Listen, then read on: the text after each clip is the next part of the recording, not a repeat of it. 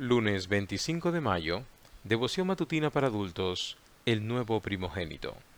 No será quitado el cetro de Judá ni el bastón de mando de entre sus pies hasta que llegue Silo. A él se congregarán los pueblos. Génesis 49:10.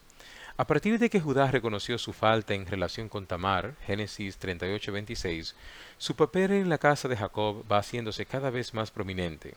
Lo vemos convenciendo a su padre para que permitiera a Benjamín viajar a Egipto, cosa que el primogénito Rubén había intentado sin éxito. Actúa como mediador principal frente al ministro egipcio José cuando éste dice que Benjamín no puede regresar. Presenta un discurso convincente y humilde, ofreciéndose a sí mismo como esclavo en lugar de Benjamín. Génesis 44. Aparece como el líder familiar cuando su padre lo envía a José para anunciar su llegada a Gosén. Génesis 46-28. El cenit de la historia de triunfos de Judá y de su tribu se revela en el capítulo 49.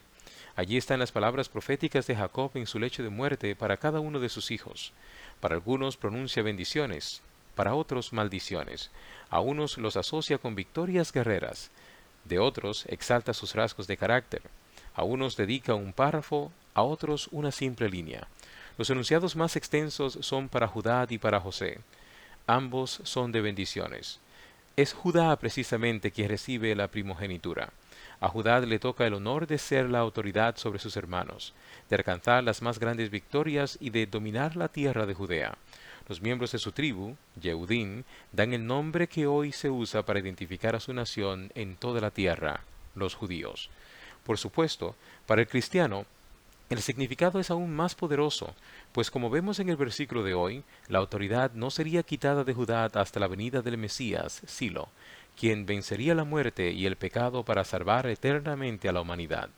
Y desde el punto de vista de la genealogía, Jesús de Nazaret nacería de la línea de Judá, a través de su hijo Fares, de su nieto Esrón, y así sucesivamente hasta José y María, padres terrenales del Mesías.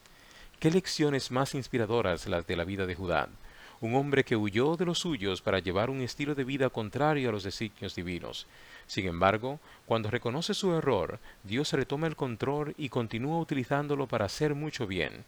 No en vano reza el refrán castellano, Dios escribe derecho sobre líneas torcidas. Recuerda que, aunque cometas grandes errores, Dios seguirá escribiendo derecho en tu vida en tanto que reconozcas tus errores.